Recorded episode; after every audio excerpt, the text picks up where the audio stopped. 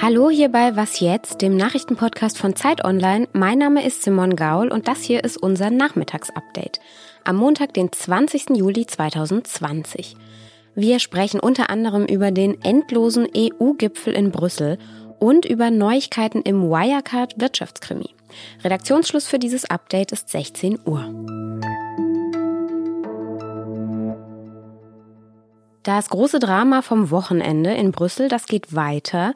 Tag 4 des EU-Gipfels hat heute Nachmittag begonnen. Am frühen Morgen schon, da waren die Verhandlungen erstmal auf den Nachmittag vertagt worden. Und da sagte Angela Merkel dann vor den Verhandlungen noch, wir haben gestern Nacht nach langer Verhandlung einen Rahmen für eine mögliche Einigung gearbeitet. Das ist ein Fortschritt und gibt Hoffnung, dass es heute vielleicht zu einer Einigung kommt oder jedenfalls eine Einigung möglich ist. Optimistische Worte also. Im Kern streiten die 27 Staats- und Regierungschefs um die Frage, wie hoch der Anteil an nicht zurückzubezahlenden Zuschüssen bei diesem 750 Milliarden Euro Hilfspaket sein sollen. Diese Zuschüsse, die waren eine Idee von Angela Merkel und Emmanuel Macron, dem französischen Präsidenten, aus dem Mai damals. Die sogenannten sparsamen Vier aber, das sind Österreich, Dänemark, Schweden und die Niederlande, die wollten ursprünglich überhaupt keine Zuschüsse, sondern nur Kredite. Inzwischen sind es auch eigentlich die sparsamen Fünf geworden, müsste man sagen, denn Finnland hat sich der Gruppe angeschlossen. Die waren jedenfalls gestern bereit, 350 Milliarden als Zuschüsse zu gewähren. EU-Ratspräsident Charles Michel, der schlug dann 390 Milliarden als Kompromiss vor. Merkel und Macron hatten ursprünglich 500 Milliarden anvisiert. Ab 17 Uhr wollen die Staats- und Regierungschefs jetzt wieder in großer Runde zusammenkommen. Es war klar, dass es unglaublich harte Verhandlungen gibt. Die werden sich auch heute noch fortsetzen. Aber außergewöhnliche Situationen erfordern eben auch außergewöhnliche Anstrengungen. Dem sind wir bisher gerecht geworden und ich hoffe, dass die verbleibende Wegstrecke, die nicht einfach werden wird, auch noch von uns zurückgelegt werden kann. Ja, wir sind gespannt. Auch über den EU-Haushalt übrigens streiten die Staats- und Regierungschefs. Am Sonntagabend endete ein Abendessen dann auch mit gegenseitigen Schuldzuweisungen. Der Haushalt, der wird für die nächsten sieben Jahre geplant und deshalb sind diese Verhandlungen jetzt auch so entscheidend. Die Entscheidung darüber, die muss einstimmig fallen. Jedes der 27 Länder hat ein Vetorecht. Und insgesamt geht es um etwa 1,8 Billionen Euro.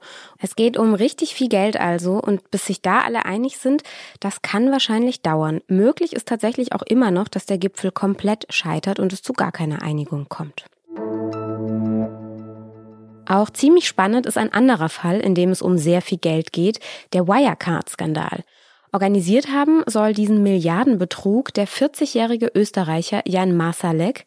Er war der frühere Asienvorstand des mittlerweile insolventen Unternehmens und er ist auf der Flucht.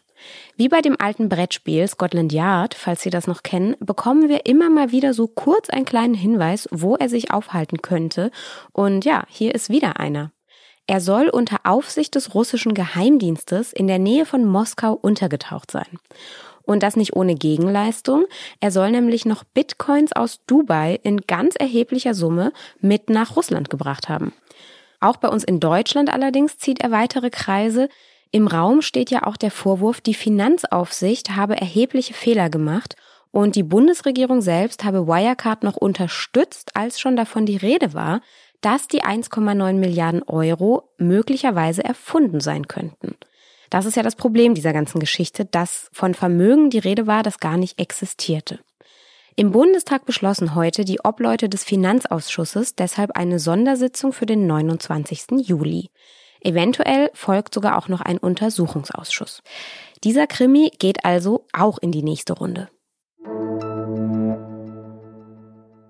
Die Stadt Frankfurt am Main hat heute Mittag ein Betretungsverbot für den Opernplatz in der Innenstadt verhängt. Freitags und samstags darf man den Platz jetzt also ab Mitternacht nicht mehr betreten. Damit hat die Stadt auf Ausschreitungen vom Wochenende reagiert. Seit einigen Wochen schon haben sich immer mehr junge Menschen an den Wochenenden auf dem Opernplatz versammelt. Sie haben getrunken, sie haben gefeiert. Zuletzt sollen es mehrere tausend gewesen sein pro Nacht. Und in der Nacht zum Sonntag, da hatten einige von ihnen die Polizei angegriffen und mit Flaschen beworfen. Die Beamten wollten in eine Schlägerei eingreifen. 39 Tatverdächtige waren dann auch vorläufig festgenommen worden. Sie sind inzwischen alle wieder frei. Die Ermittlungen laufen. Der Vorfall, der macht einige Wochen nach den Krawallen in Stuttgart jetzt aber nochmal ziemlich deutlich, dass es in den Städten eben eine Lösung für Partys im öffentlichen Raum geben muss. Viele Kommunalpolitikerinnen und Politiker, auch aus Frankfurt, die fordern jetzt, solange die Bars und Clubs noch geschlossen sind, braucht man Alternativen. Vielleicht wird ein Konzept zusammen mit diesen Clubbetreibern jetzt erarbeitet. Ja, und Stichwort Corona. Ich weiß nicht, wie es Ihnen gerade geht, aber ich bin wieder etwas Corona verunsichert, denn die Kurven der Neuinfektion, die gehen an vielen Orten auf der Welt ja wieder nach oben. In Europa hat es bisher Frankreich relativ hart getroffen. Dort sind mehr als 30.000 Menschen gestorben an Covid-19. Und die Neuinfektionen, die blieben jetzt auch relativ konstant und stiegen wieder leicht an. So um die 4000 pro Woche sind es in Frankreich. Viele Behörden fürchten aber jetzt, dass die zweite Welle kommen könnte. Emmanuel Macron hatte deshalb vergangene Woche eine strengere Maskenpflicht angekündigt. Seit heute ist sie in Kraft. Maske auf. Das gilt jetzt also in Frankreich, in allen öffentlichen geschlossenen Räumen, in Geschäften, Banken, Markthallen, Kinos, Fitnessstudios, Sehenswürdigkeiten. Bisher konnten die Betreiber das alles selbst entscheiden. Jetzt gibt es 135 Euro Strafe, wenn man keine Maske auf hat. Das sollten vielleicht gerade auch Urlauberinnen und Urlauber bedenken, die jetzt gerade in Frankreich unterwegs sind.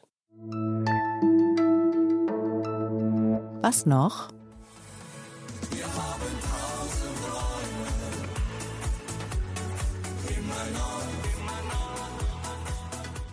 Ja, ja, so viele Träume. Jede Woche lässt der Bundesverband der Musikindustrie die deutschen Albumcharts ermitteln. Und naja, wir Deutschen lieben offenbar, zumindest wenn man nach diesen Zahlen geht, die Schlager. In dieser Woche stehen zum zwölften Mal die Amigos an der Spitze mit ihrem neuen Album 1000 Träume. Wir haben es gerade kurz gehört.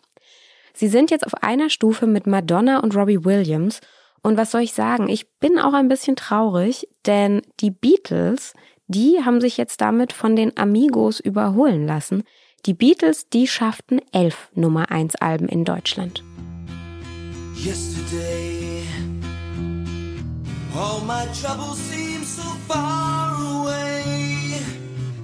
Now it looks as though they're here to stay. Oh, I believe.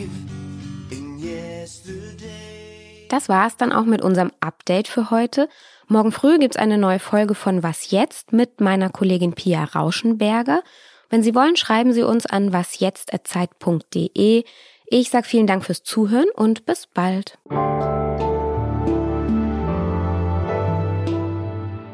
Lars, Nina, Ioma, was ist für euch die sogenannte Gegenwart? Ingwer-Shots. Ähm, Maske vergessen. Vogue. Äh, äh, ähm, cringe. Urlaub in Deutschland.